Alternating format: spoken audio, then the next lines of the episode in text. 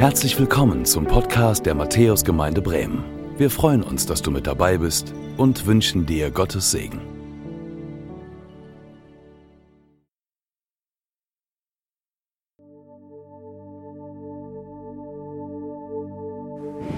Es ist schön, euch zu sehen und ich freue mich, dass ihr da seid. Hier heute Mittag auch an den Bildschirmen zu diesem Gottesdienst, unserem zweiten Gottesdienst um 12 Uhr. Hey, und ich weiß nicht, wie es euch geht. Wir haben jetzt zweimal eben in den Liedern von Stürmen gesungen. Und so ein bisschen fühlt es sich gerade an, vielleicht auch für dich persönlich, als wärst du in so einem Sturm. Und ich finde es so gut und vielleicht hat es dir auch gut getan, dass wir gerade in solchen Situationen ganz bewusst Jesus in den Blick nehmen. Raufschauen von unserer Situation, wo wir uns ganz oft im Klein-Klein so verheddern, auf ihn, der das haben wir eben gesungen. Der der Herr der Herren ist, der über den Dingen steht und der Dinge kann, die wir so nicht können, wo wir keine Lösung finden, da findet er sie. Also ich danke euch an das Lobpreisteam, dass ihr uns da mit reingenommen habt, äh, Kim und Egon. Ähm, das tut gut. Ich bin Philipp und ich darf heute zu euch predigen. Ähm, es gibt zwei Philipps bei uns im pastoralen Team und der andere, Phil, der wäre eigentlich heute dran gewesen aber auch im pastoralen Team, auch bei uns in der Gemeinde erleben wir Stürme, auch bei uns in unserer Mitarbeiterschaft. Und so grüße ich dich, Phil, und Kete und die Kids, Otto, Hugo und Amanda. Ihr seid zu Hause in Quarantäne. Grüße an euch. Und vielleicht sind da noch mehr zu Hause in Quarantäne gerade.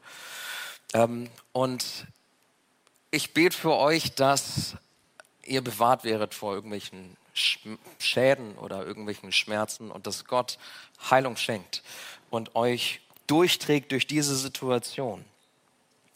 Ähm, auch andere im Team sind leicht lidiert und so darf ich heute einspringen. Und ihr wisst, von, vom letzten Mal vor zwei Wochen habe ich gesagt, ich springe gerne ein. Denn jeder bei uns im Team liebt es, Gottes Wort euch zu bringen und liebt es, zu euch zu predigen und euch mit hineinzunehmen, das, was uns bewegt und das, was wir in der Bibel lesen. Und die letzten zwei Sonntage und jetzt den dritten Sonntag schauen wir uns nochmal eine ganz besondere Beziehung, nämlich die zwischen dem Apostel Paulus und seinem Schüler, seinem engsten Mitarbeiter, Freund, Wegbegleiter und Bruder Timotheus. Und vor zwei Wochen, du erinnerst dich vielleicht, haben wir darüber gesprochen, dass Paulus zu Timotheus sinngemäß sagt, bleib cool in einer Zeit, wo Stürme sind, in einer Zeit, wo Menschen eigene Wahrheiten stricken und das für viel Verunsicherung sorgt, für viel Orientierungslosigkeit sorgt. Was ist denn noch wahr? Was ist nicht wahr? Was ist denn jetzt gut für mein Leben? Was ist nicht gut? Sagt er, bleib cool. Bleib, klar. Bleib nüchtern. Und in dieser Welt folgt Jesus trotzdem nach. Und konzentriere dich darauf, anderen von ihm zu erzählen und nicht gegen irgendwas zu kämpfen, sondern mit Menschen, für Menschen zu kämpfen. Vielleicht erinnerst du dich, wenn du vor zwei Wochen dabei warst, sonst kannst du es auch nochmal online nachschauen. Und letzte Woche hat Andreas so ein bisschen rausgezoomt aus dem, wozu eigentlich diese Beziehung da ist zwischen Paulus und Timotheus und hat gesagt, hey, Paulus hat Timotheus ermutigt auf das Jesus-Ziel, auf sein Zeugnis und auf sein Vorbild hin.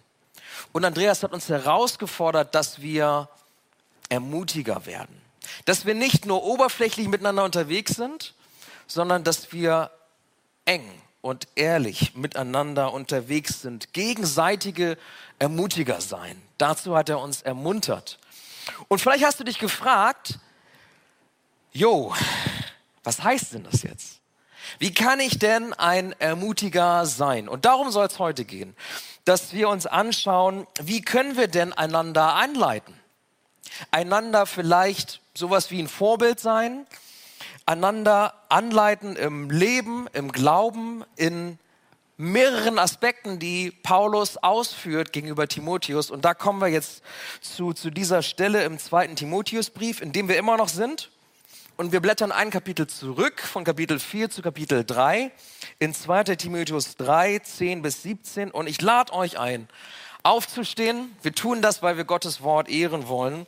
Und ich lese euch diesen Text einmal vor. 2. Timotheus 3, 10 bis 17.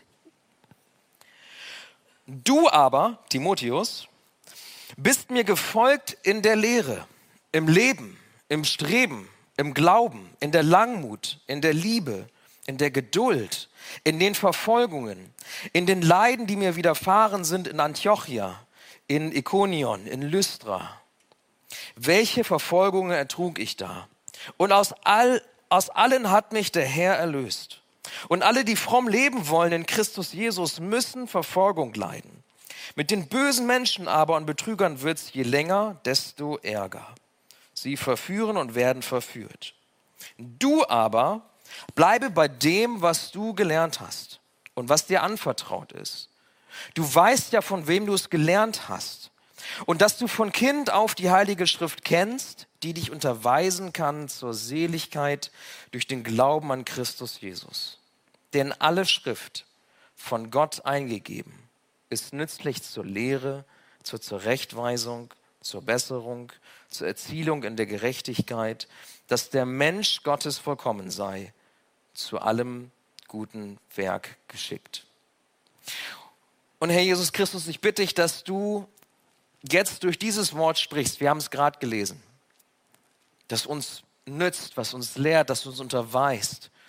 Dass wir unsere Herzen öffnen und unseren Verstand für dein Reden und dass du mich gebrauchst dazu und dass du zum Ziel kommst mit uns heute. Dass du uns zeigst, was es heißt, anderen zu folgen im Leben und im Glauben. Dass du das praktisch werden lässt für uns und dass wir uns öffnen dafür, andere anzuleiten und angeleitet zu werden. Ich bitte dich, Heiliger Geist, füll du diesen Raum. Rühr du uns an, rühr du in uns Dinge auf, die du heute ansprechen und vielleicht auch verändern möchtest. Wir laden dich ein. In Jesu Namen. Amen. Setzt euch gerne.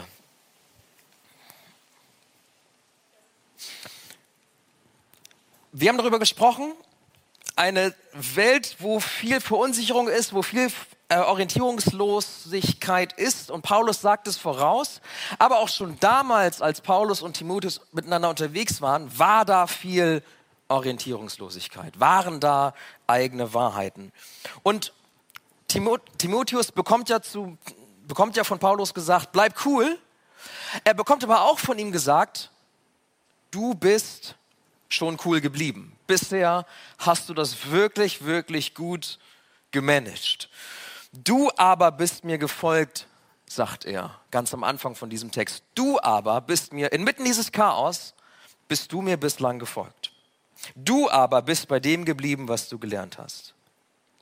Wir lernen hier, Timotheus ist bisher cool geblieben. Und Paulus ermutigt ihn, das weiter zu tun. Und Paulus macht aber so einen kleinen Cut hier und sagt, ich möchte dich erstmal dafür loben, dass du immer noch dabei bist. Und dieses Du aber bist mir gefolgt ist sowas wie ein Weiter so. Hey, es ist gut, dass du dran geblieben bist. Und ich möchte dir das heute sagen, es ist nicht selbstverständlich, dass du heute am Sonntag in die Kirche kommst. Viele tun das nicht mehr. Es ist nicht selbstverständlich vielleicht auch, dass du Jesus folgst und ihm dein Leben anvertraut hast und sagst, das, was er über sich gesagt hat in der Bibel, das halte ich für wahr und daran halte ich fest. Es ist nicht selbstverständlich, dass du das glaubst und bezeugst und hier heute sitzt. Deswegen möchte ich auch dir heute sagen, gut, dass du das tust. Mach weiter so. Gut, dass du hier bist. Du bist hier genau richtig. Paulus spornt Timotheus an und macht ihm Mut, gibt ihm Bestätigung und die können wir auch gut gebrauchen. Vielleicht in einer Zeit, wo vielleicht der eine oder andere sagt, du gehst echt noch in den Gottesdienst am Sonntag. Sehr interessant. Ähm, Timotheus folgt Paulus, haben wir gehört, und er tut dies in mehreren Lebensbereichen.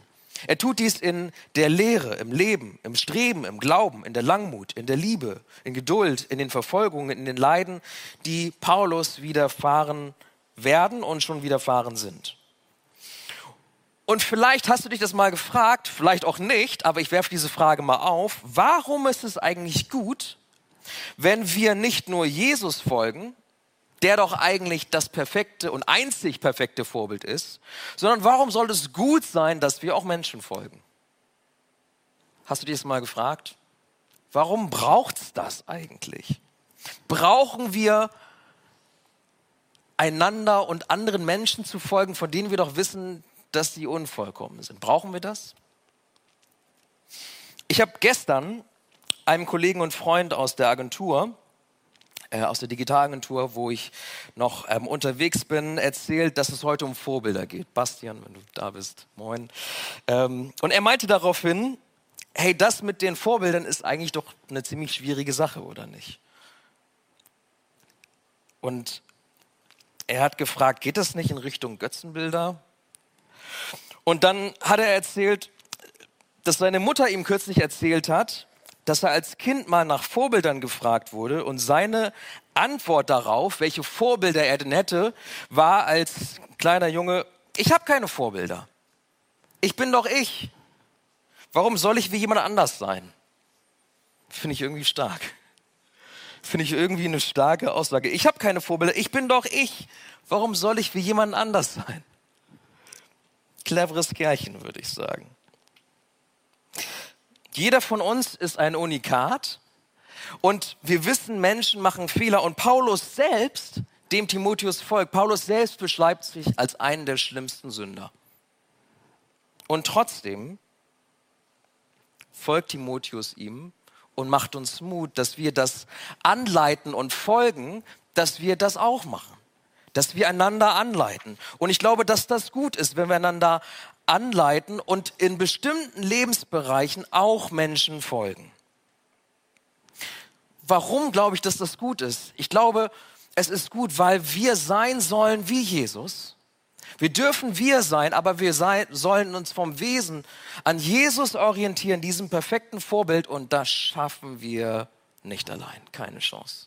Keine Chance. Und weil wir das nicht schaffen und weil das Leben kompliziert ist, du weißt es selbst, weil es schwierig ist, Entscheidungen zu treffen und in Lebenssituationen über dem Wasser zu bleiben, deshalb hat uns Gott in Gemeinschaft gestellt. Deshalb dürfen wir nicht nur Jesus folgen als perfektem Vorbild, sondern auch sichtbaren Menschen folgen, die vor uns Dinge tun, die uns helfen zu verstehen, okay, so kann ich mit dieser Situation umgehen. So kann ich vielleicht handeln, weil die Person andere Erfahrung, mehr Erfahrung hat als ich. Vielleicht ist, sagst du, ich weiß nicht, wie ich Bibel lesen soll, aber da ist jemand, der liest seit Jahren Bibel und kann dir erklären, wie die Bibel zu verstehen ist. Es hilft dir vielleicht, wenn du sagst, ich habe noch nie gebetet, aber da ist jemand, der betet seit Jahren, hat auch schon mal erlebt, dass ein Gebet erhört worden ist, hat vielleicht auch erlebt, wie es ist, wenn jahrelang keine Antwort kommt, wenn Gott irgendwie schweigt. Und da ist es doch gut, wenn wir andere haben und ihnen folgen können und die sagen können, ey, weißt du was, das ist vollkommen normal, was du erlebst. Es ist vollkommen in Ordnung, was du für Fragen hast. Es ist vollkommen gut, dass es dir so geht, weil es kann auch besser werden. Es kann auch noch anders werden. Ich habe das erlebt. Paulus und Timotheus haben diese enge Beziehung. Und Timotheus ist Paulus gefolgt und was hier steht, ist, dass er das von Anfang an getan hat. Von Anfang an ist Timotheus Paulus gefolgt. Und das deutsche Wort folgen wird dem überhaupt nicht gerecht, was die eigentlich für eine Beziehung hatten. Also folgen heute verstehen wir ja mit, ich klicke einfach, ne? Und dann folge ich jemandem ein Klick und ich folge jemandem. Ne? Also wenn es danach ginge, äh, folge ich 812 Personen und Organisationen auf Instagram, habe ich mir gestern mal angeguckt. Und ich folge 931 Personen auf Facebook, obwohl ich da nie reinschaue, also wirklich sehr selten reinschaue. Ähm, und in meinem beruflichen Netzwerk LinkedIn steht sogar nur ganz vage, ich weiß nicht, da hat die Software aufgegeben, etwa 1000 Kontakte. So,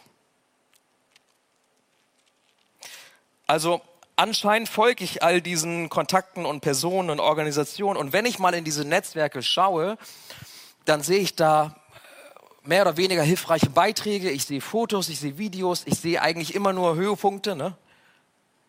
Urlaube und nie die Tiefpunkte. Und diese Art von Folgen, ich weiß nicht, wie es dir damit geht, die stillt meine Neugierde. Aber diese Art von Folgen, leitet die mich im Glauben? Leitet die mich im Leben? Leitet die mich in der Liebe? Nicht so sehr. Nicht so sehr. Hey, und das Wort Folgen, was wir jetzt so ganz anders benutzen, das bedeutet im Griechischen hier eigentlich was ganz, ganz anderes, wenn wir auf diese Beziehung zwischen Timotheus und Paulus schauen. Das Wort folgen meint hier eigentlich auf die Spurensuche gehen bei dem anderen und dem, was er tut. Seite an Seite begleiten, Schritt für Schritt jemandem zu folgen und sich genau aus nächster Nähe anzugucken, was er oder sie tut und denkt und das zu sehen und das zu verstehen und zu verinnerlichen. Das steckt da eigentlich drin in dem Folgen. Das ist eigentlich das, was hier steht. So eng war Timotheus an Paulus dran. Und du merkst schnell, so ein Folgen geht nicht für tausend Leute, für tausend Kontakte. Das ist ein ganz anderes Folgen. So ein Folgen geht auch nicht für hundert. So ein Folgen geht noch nicht mal für zehn. Kriegst du nicht hin. Kriegst du nicht hin. Und deshalb können auch, kann auch ein Pastor nicht allen folgen und alle können ihm folgen. Deshalb, auch wenn wir zu viert sind im pastoralen Team, haben wir keine Chance, Leute so anzuleiten und so ein Folgen zu ermöglichen, wie das hier steht, für die Anzahl von Personen, die hier Gott sei Dank sitzen. Keine Chance. Vor allem nicht ein so umfassendes Folgen in so vielen Bereichen, die Paulus hier Timotheus beschreibt. Und ich erkläre sie euch. Ihr habt es eben gehört. Das erste, ein Folgen in der Lehre. Timotheus hat zugehört, was die Überzeugungen von Paulus sind, was er glaubt. Er hat zugehört, er hat es verstanden er hat reflektiert, er hat es geprüft, stimmt das überein mit dem, was Jesus gesagt hat? Und er hat die Dinge, die er für gut befunden hat, angenommen. Und er hat genau hingehört, wie, Jesus, wie Paulus redet über das Kreuz, wie Paulus redet besonders über die Rechtfertigung des Menschen und unverdiente Gnade, was Paulus besonders umgetrieben hat, weil er so ein Christenverfolger war und dann dieses Erlebnis hatte mit Gott, der ihm persönlich begegnet ist. Und so hat Paulus eine ganz besondere Sicht und Timotheus hat ihm genau zugehört und ist ihm gefolgt und hat das für sich geprüft und angenommen. Timotheus ist Paulus gefolgt im Leben, in der Art und Weise, wie Paulus seinen Alltag gestaltete, welche Entscheidung er traf, wie er seine Zeit eingeteilt hat, wann er ins Bett gegangen ist, wann er aufgestanden ist wie er die Arbeit als Zeltmacher und seine Berufung als Apostel unter einen Hut gesprochen hat, als wäre Work-Life-Balance was Neues. Ne? Die haben über Work-Life-Balance gesprochen, schon damals. Und Timotheus konnte haargenau erleben, wie Paulus seinen Alltag gestaltet. Ein Folgen im Streben und Streben äh, ist vielleicht so ein bisschen Missverständnis, meint hier die Leidenschaften, den Herzschlag von Paulus, sein Herz für das Evangelium, sein Herz für andere Menschen. Und Timotheus ist ihm so eng gefolgt, dass er seinen Herzschlag spüren konnte und der Funke übergesprungen ist und Timotheus auch ergriffen ist, die Leidenschaft ihn gepackt hat und er gesagt hat, ja, diesen Dienst will ich auch machen. Eine Folge vom Folgen. Ein Folgen im Glauben. Paulus, der sich immer wieder hingeworfen hat, hingegeben hat für Jesus, der immer wieder gebetet hat für sich und für andere in Situationen, die ja aussichtslos waren und der weiter vertraut hat. Und bestimmt gab es Situationen, wo Timotheus erleben konnte, wie Paulus gehadert hat und nicht mehr so richtig vertrauen konnte und sich vielleicht doch durchgerungen hat. Ein Folgen in Langmut. Paulus hat Gemeinden gegründet, gebaut, entwickelt und dann sind die auseinandergefallen, haben sich gestritten. Er musste wieder hin, er musste korrigieren. Dann ist er weitergezogen in Orte, wo er gepredigt hat, aber es wollte ihm keiner zuhören. Er wurde fortgejagt, er wurde gesteinigt, er war fast tot. Und er ist einfach weitergezogen und hat weitergemacht. Und Timotheus erlebt Langmut bei Paulus ein Folgen in der Liebe. Dieser Paulus, der schärfster Christenverfolger ist und die Liebe Gottes erlebt, indem er ihm begegnet und sagt, ich gebrauche dich jetzt, um das Gegenteil zu tun, was du bisher getan hast. Und diese Liebe hat Paulus gepackt und diese Liebe hat ihn zu Menschen gehen lassen, die ihn gehasst haben, die ihn rausgeworfen haben und er hat nicht nachgelassen. Er war erfüllt von dieser Liebe Gottes und diese Liebe musste tragen. Diese Liebe musste auch tragen im Single sein. Paulus blieb Single. Und Timotheus, wir wissen nicht, ob er noch geheiratet hat, aber als er unterwegs gewesen ist und seinen Dienst geübt hat als Missionar und Gemeindeaufseher, war er auch allein unterwegs. Eine Liebe, die auch das ertragen muss, dass du alleine bist und allein unterwegs bist. Aber wie das geht, das konnte Timotheus bei Paulus sehen. Und dass es geht. Ein Folgen in der Geduld, die du definitiv brauchst, wenn du jahrelang im Gefängnis sitzt, so wie Paulus das tat. Wenn du im Gefängnis sitzt und du kannst nichts machen, aber du dich nicht ergibst, sondern Briefe schreibst, dein Gebetsleben hochlevelst, so wie Paulus das gemacht hast, und die Situation annimmst und sagst, was kann ich jetzt hier im Gefängnis tun? Und Gott gebraucht Paulus im Gefängnis. Und Timotheus konnte diese Geduld erleben bei ihm. Ein Folgen in den Verfolgungen und den Leiden, die Timotheus aus nächster Nähe miterlebt hat. Sogar ganz, ganz früh. Paulus und Barnabas wurden gesteinigt. Und man dachte, sie sind tot und hat sie aus der Stadt rausgeschliffen. Und die Stadt, in der das passiert ist, war die Heimatstadt von Timotheus. In seiner Stadt ist das passiert. Und er kriegt das mit und trotzdem sagt Timotheus, darf ich der neue Barnabas sein? Obwohl er das aus nächster Nähe sieht. Weil er vielleicht verstanden hat, aus den anderen Dingen, die er bei Paulus gesehen hat, wofür das Ganze eigentlich? Auf das Jesus-Ziel hin, auf das Jesus-Zeugnis hin, auf das Jesus-Vorbild hin. Ihr merkt, das ist ein ganz anderes Folgen als so ein Klick. Und dann folge ich jemandem. Das ist ein ganz anderes Anleiten als ich poste mal was und du darfst das lesen. Das ist eine ganz andere Art der Beziehung, die die beiden hatten. Nicht oberflächlich, sondern echt und nah, hautnah. Hautnah. Aber Newsflash, Paulus war nicht der erste Anleiter von Timotheus. Paulus erscheint erst auf der Bildfläche, als Timotheus ungefähr 20 ist. Timotheus hatte bis dahin andere Anleiter, andere, denen er gefolgt ist. Und zwar seiner Mutter Eunike und seiner Großmutter Louis. Und Paulus sagt, wegen den beiden Frauen bist du erst hier und in der Lage, mir überhaupt nachzufolgen.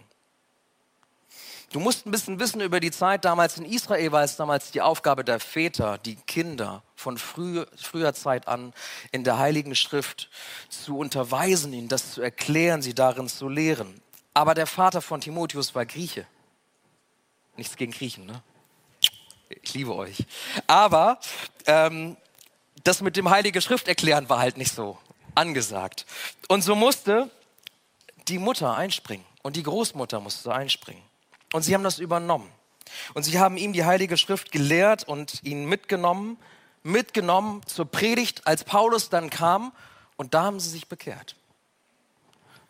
Wäre die Mutter nicht gewesen, wäre die Großmutter nicht gewesen, dann wäre Timotheus nie zu dem Nachfolger geworden, zu dem Wegbegleiter von Paulus geworden, zu dem, der Gemeinde und das Wort Gottes verbreitet hat und wir jetzt auf diesen Schultern stehen, das wäre nie passiert, wenn es nicht die Mutter und die Großmutter gegeben hätte. Und Paulus ordnet ihnen diesen Verdienst auch ganz klar zu. Und er tut das in 2 Timotheus 1, Vers 5, da sagt er, voller Dankbarkeit erinnere ich mich an deinen Glauben, der so völlig frei ist von jeder Heuchelei. Also ganz echt ist, anders gesagt. Es ist derselbe Glaube, der bereits deine Großmutter Louis und deiner Mutter Eunike erfüllte und auch in dir, davon bin ich überzeugt, ist dieser Glaube lebendig. Und Paulus schreibt diesen lebendigen Glauben diesen beiden Frauen zu. Das sage nochmal einer, Frauen hätten nichts zu sagen und nichts zu lehren. Und Paulus sagt zu Timotheus, bleibe bei dem, was du von ihnen gelernt hast. Bleibe bei dem, was du von ihnen gelernt hast.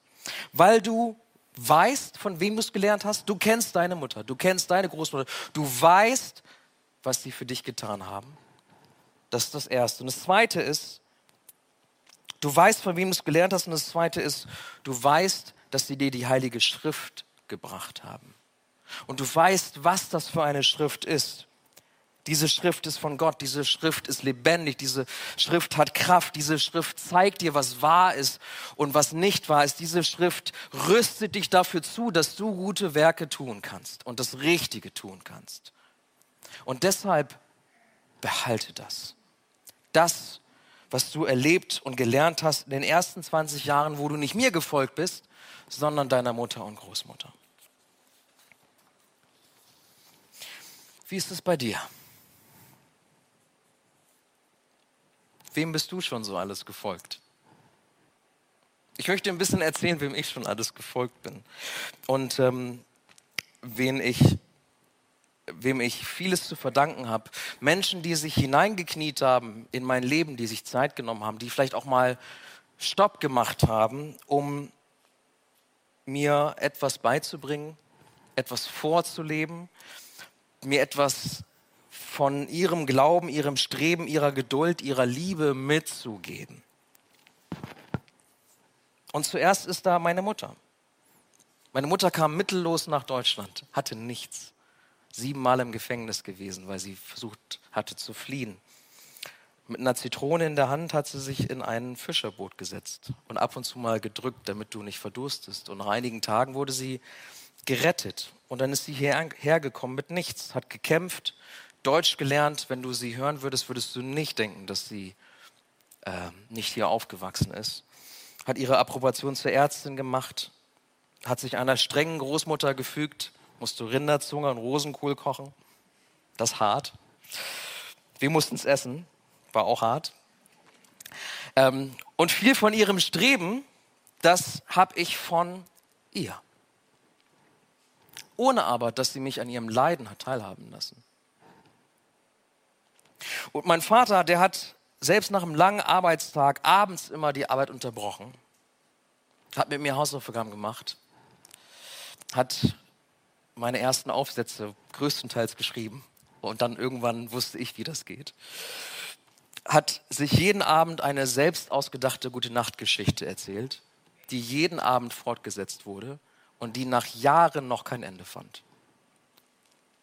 Und an seinem einzigen freien Tag hat er mir Schiffe gezeigt, Flugzeuge, Züge, was ich halt so interessant fand. Und meine Mutter hat mir gezeigt, wie ich die mit Bleistift malen kann. Und mein Vater hat mir erzählt, dann auch später, als ich erwachsen wurde, wie er angeheuert hatte auf Containerschiffen und seine Arbeitsleistung zur Verfügung gestellt hat, damit er reisen konnte auf diesen Containerschiffen nach Panama und in die ganze Welt.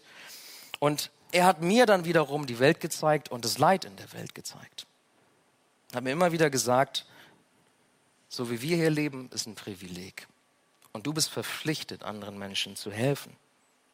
Und ich weiß noch, wenn wir da rausgefahren sind, irgendwo in Vietnam zu irgendwelchen entfernten Verwandten, wo wir selbst nicht verstanden haben, wer das eigentlich ist, wie er da stundenlang saß als der einzige Deutsche, die einzige Langnase und stundenlang Menschen zugehört hat, obwohl er kein Wort verstanden hat und stundenlang sich dahingesetzt hat, weil er sie ehren wollte, weil er ehrlich wissen wollte, was ihre Gedanken, Traditionen, Nöte, Wünsche sind. Das ist mein Vater. Die Jungs in meinem Hauskreis, als frisch gebackener Christ, ich war gerade 18 ähm, und ich kann dir nur eins sagen, wenn du keine Kleingruppe hast, wenn du keinen Hauskreis hast, du verpasst so massiv etwas du verpasst so massiv etwas. Wir haben miteinander gegessen, Fußball geguckt, diskutiert, überlegt, ist sie jetzt die richtige für ihn oder nicht, ähm, haben mehr oder weniger in dem Psalm gelesen und sind immer vom Thema abgekommen. Bis tief in die Nacht haben wir diskutiert, aber ich habe so viel mitgenommen für mein Leben. So viel mehr abgucken können, wie sie glauben, wie sie denken. Und bis heute kommen wir noch zusammen. Egon, einmal im Jahr mit den anderen Jungs, kommen wir zusammen, erleben immer eine richtig gute, echte Gemeinschaft miteinander. Das ist immer, intensiv und viel zu selten irgendwie. Als ich auf das Schiff ging, das Bücherschiff Dulos damals, ähm, da ging ich dann hin, so nach meinem Zivildienst, weil ich immer noch nicht wusste, was ich werden sollte. Da traf ich Brad. Und Brad war so ein kleiner, rothaariger Typ aus Ohio, man würde sagen, so ein richtiger Redneck. Also ein richtiger Redneck. Aber Brad fing Sätze häufig an mit, ist es nicht unglaublich, dass Gott, Punkt, Punkt, Punkt. Im Englischen immer, isn't it amazing that God? Und dann kam, dass Gott uns erwählt.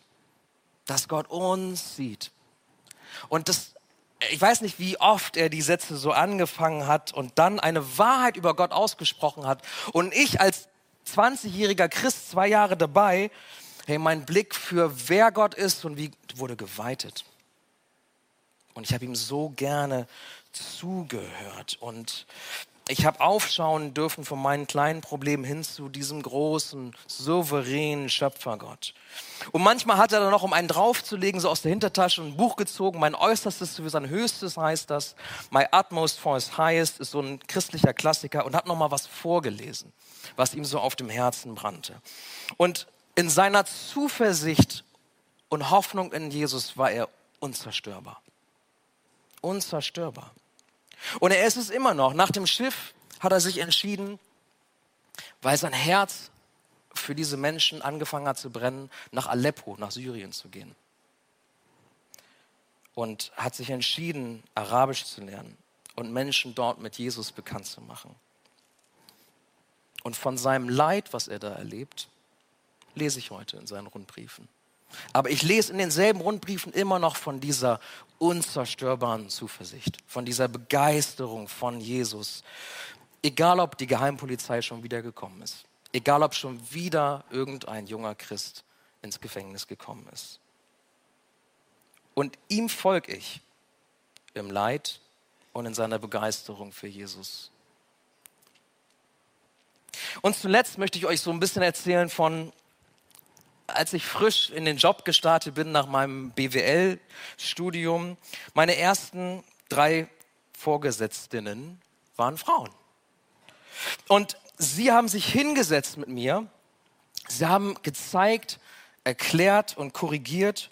Und ich weiß noch, wie ich, vielleicht kennst du das auch noch, meine ersten E-Mails musste ich ausdrucken und dann kamen die rot zurück.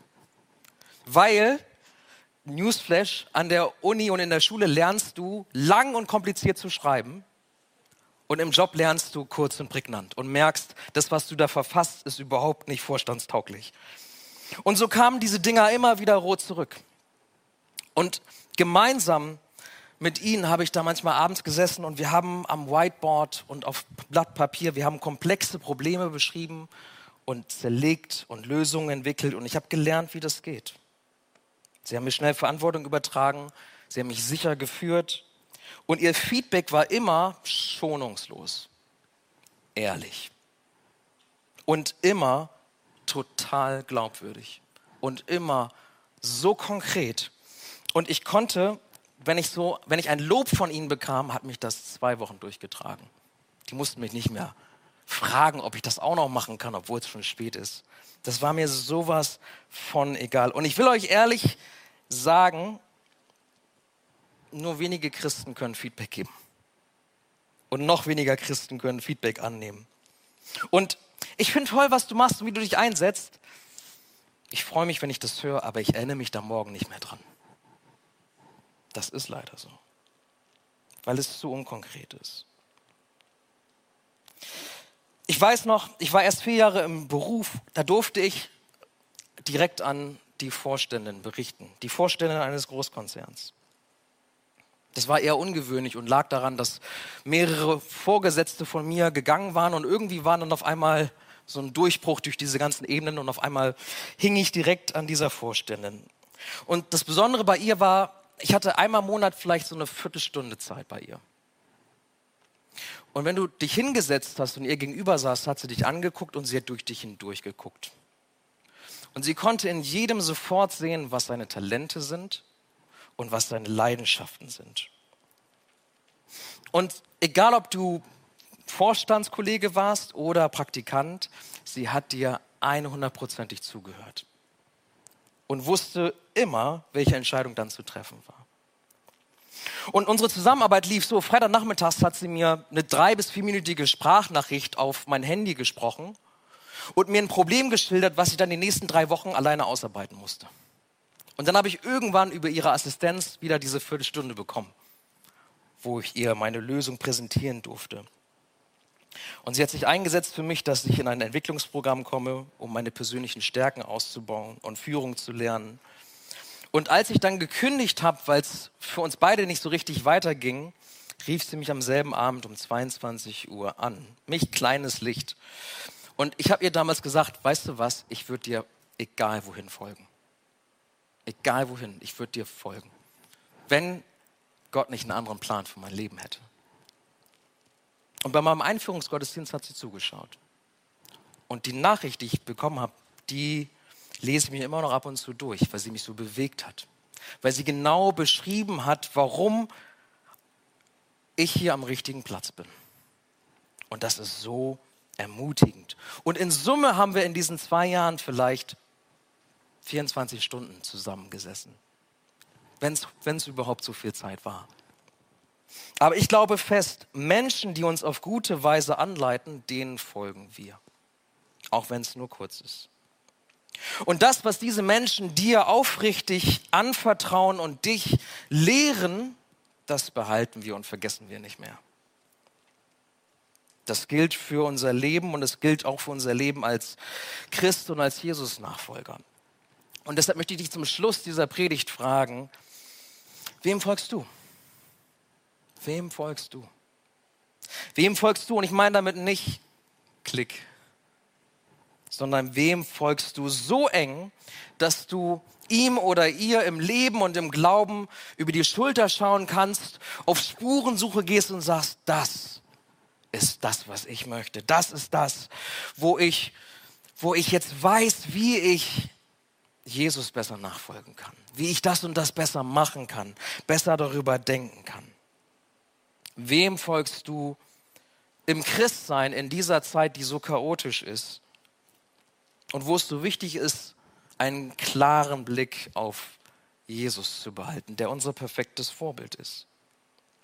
Wem folgst du, der dich bei der Wahrheit des Evangeliums hält, wenn es so viele andere Wahrheiten gibt?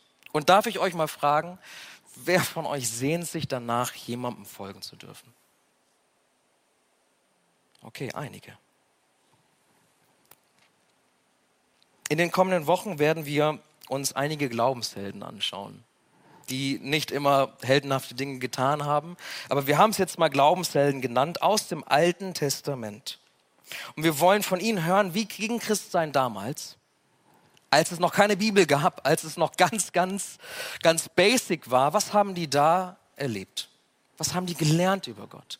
Wo sind die hingefallen und wieder aufgestanden? Wir wollen in den nächsten Wochen diesen Glaubenshelden über die Schulter gucken, immer einem pro Sonntag. Und wir wollen uns von ihnen anleiten lassen.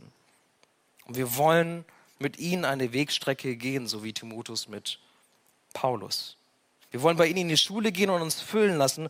Und dann, hoffentlich, wenn wir irgendwann im Frühjahr wieder mehr zusammenkommen können, wenn miteinander essen, miteinander Zeit bringen irgendwie wieder einfacher ist, dann wollen wir euch fragen, dann wollen wir uns fragen, wer darf dir folgen? Wer darf dir folgen? Wer darf das, was du gelernt hast, weitergesagt bekommen? Für wen kannst du, möchtest du Anleiter sein? Wer darf dir über die Schulter gucken? Und mit wem möchtest du gemeinsam unserem perfekten Vorbild Jesus nachjagen? Wer darf dir Feedback geben? Schonungslos und ehrlich und von wem möchtest du es annehmen? Das ist das, was wir vorhaben in diesem Jahr, in dieser ersten Jahreshälfte. Wir wollten uns euch das eigentlich zu viert präsentieren. Jetzt habe ich schon mal ein bisschen was vorgeschossen, wo es die nächsten Wochen hingeben geht. Und ich lade dich ein, zu folgen, diesen Glaubenshelden aus dem Alten Testament. Ich lade dich ein, zu folgen, denen, die mehr Erfahrung haben im Glauben, ich lade dich ein, zu folgen denen, die dir etwas beibringen können in diesen Bereichen, die Paulus hier skizziert. Und ich lade dich ein, dir folgen zu lassen. Hier sitzen so viele von euch, ihr habt was weiterzugeben. Lasst euch folgen und vielleicht findet ihr einander schon, bevor wir das ein bisschen größer aufziehen wollen. Vielleicht findet ihr einander auch schon so trotz Maske. Das ist mein Wunsch für uns hier in der Gemeinde. Amen. Herr Jesus Christus, du bist unser perfektes Vorbild. Auf dich schauen wir. Und wir wünschen uns immer wieder einen klaren Blick auf dich. Und wir, sollen sein wie du und uns verändern lassen nach deinem Vorbild, ohne dass wir unsere eigene Persönlichkeit aufgeben müssen. Aber alleine schaffen wir das nicht. Und ich danke dir für Kraft deines Heiligen Geistes die in uns wirkt, die diese Veränderung bewirkt, die wir nicht selbst bewirken müssen. Ich danke dir aber auch vor allem für die, die hier sind. Für die, die du uns an die Seite gestellt hast als Bruder und Schwester. Und du hast uns ganz bewusst in Gemeinschaft gestellt, damit wir einander folgen, um dir Jesus zu folgen. Um einander anzuleiten und zu zeigen, wie Christsein heute gelingen kann. Und ich danke dir für die, die das tun bereits hier in der Gemeinde. Ich danke dir für Andreas, der das tut, als unser Hirte, der das tut, für uns hier, als die, die wir im pastoralen Team sind und für die Gemeinde. Ich danke dir für Phil, der jetzt zu Hause ist, der das tut, für die Jugendlichen, der dort anleitet. Ich danke dir aber vor allem für die, die Multiplikatoren sind, die Teamleiter sind, die Hauskreise leiten, die Kleingruppen leiten, die vielleicht jemanden ganz persönlich begegnen, Zeit investieren, Liebe investieren, beten und vielleicht auch mal was zeigen in deinem Wort, was uns gut tut, was uns lehrt, was uns in Wahrheit führt und aufzeigt, was gut und richtig ist. Und Herr, ich bitte dich für uns persönlich und als Gemeinde, dass du uns diesen Blick schenkst füreinander. Diesen Blick schenkst für die Schätze, die neben uns sitzen. Und dass wir diese Schätze heben. Darum bitte ich dich als Gemeinde, für jeden von uns persönlich, dass du das schaffst. Trotz Corona. Und hoffentlich auch in diesem Jahr, wo wieder mehr Begegnung sein wird. Wir sehen uns danach. Wir sind müde. Und wir wünschen uns, wieder ganz eng miteinander unterwegs zu sein und Schritt und Tritt mitzubekommen voneinander. Darum bitte ich dich. In Jesu Namen. Amen.